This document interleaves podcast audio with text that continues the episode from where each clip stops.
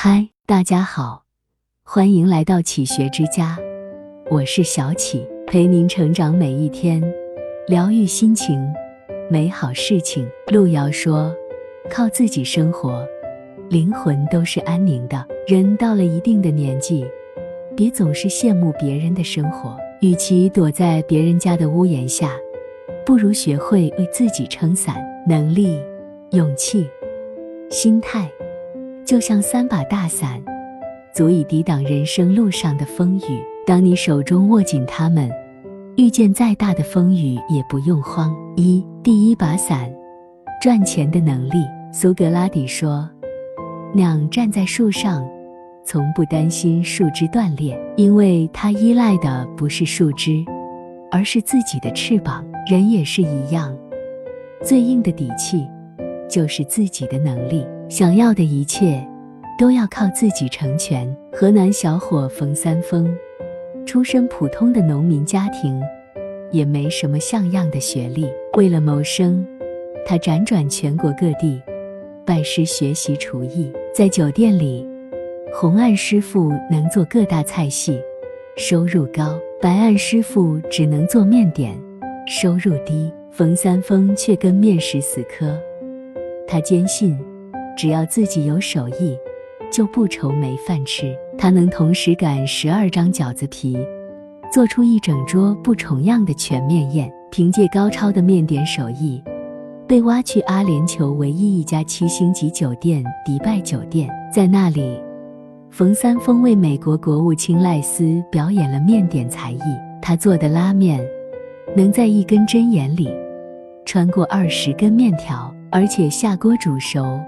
华而不断，令美国人目瞪口呆。赖斯大手一挥，给了他一万美元的天价小费。冯三丰的名气也越来越大，很快成为了百万富翁。凡事靠自己，多学一样本事，就能少说一句求人的话。兜里有钱，有赚钱的本事，才是成年人最大的体面。二，第二把伞，独立的勇气。季羡林先生说：“人间万千光景，苦乐喜忧，跌撞起伏，除了自渡，其他人莫能助。人这一辈子，不能指望任何人。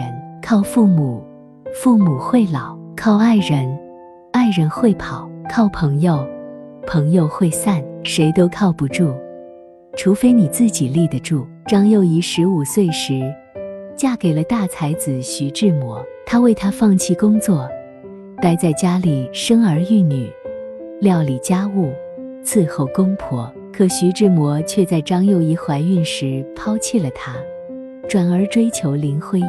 离婚后，张幼仪只身一人，被留在在异国他乡，咬牙把孩子生下来。徐志摩始终没问过张幼仪，一个女人带着孩子。要怎么在乱世里活下去？张幼仪也不指望他自己去到德国攻读幼儿教育，学得一口流利的德语。回国后，在东吴大学教授德语，又创办了云上服装公司，还在金融界大展身手，当上上海女子商业储蓄银行副总裁。徐志摩看到她的变化，不禁感叹：她是个有志气。有胆量的女子，她现在真的什么都不怕了。人这一生，能指望别人的时候很少，跌跌撞撞的行走在世间，最终依靠的只能是自己。难过的时候没人哄，你就学会了坚强；遇事的时候没人帮，你就学会了独立。熬过最难的那段时光，你会发现没什么大不了。三，第三把伞，平和的心态。莫言曾说：“我们都是远视眼，总是仰视别人；我们都是近视眼，常常忽略身边。我们总是羡慕着别人，却不知自己也是别人羡慕的对象。拥有爱情的人，未必拥有金钱；拥有金钱的人，未必拥有快乐；拥有快乐的人，未必拥有健康；拥有健康的人。”未必一切都能如愿所偿。漫画家朱德庸有一则著名的漫画，当我从十一楼跳下，画面中一个年轻女孩从十一楼纵身一跃，在下坠的过程中，她看到十楼的恩爱夫妻在吵架，看到九楼的大汉在偷偷抹泪，看到七楼的漂亮女孩在吃抗抑郁的药片，看到六楼的失业青年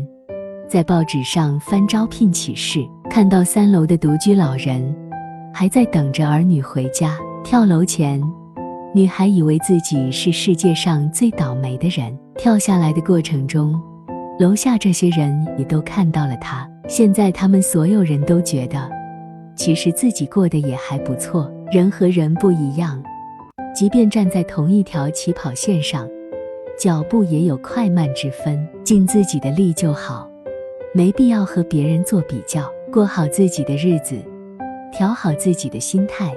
就是最大的赢家。这里是启学之家，让我们因为爱和梦想一起前行。更多精彩内容，搜“启学之家”，关注我们就可以了。感谢收听，下期再见。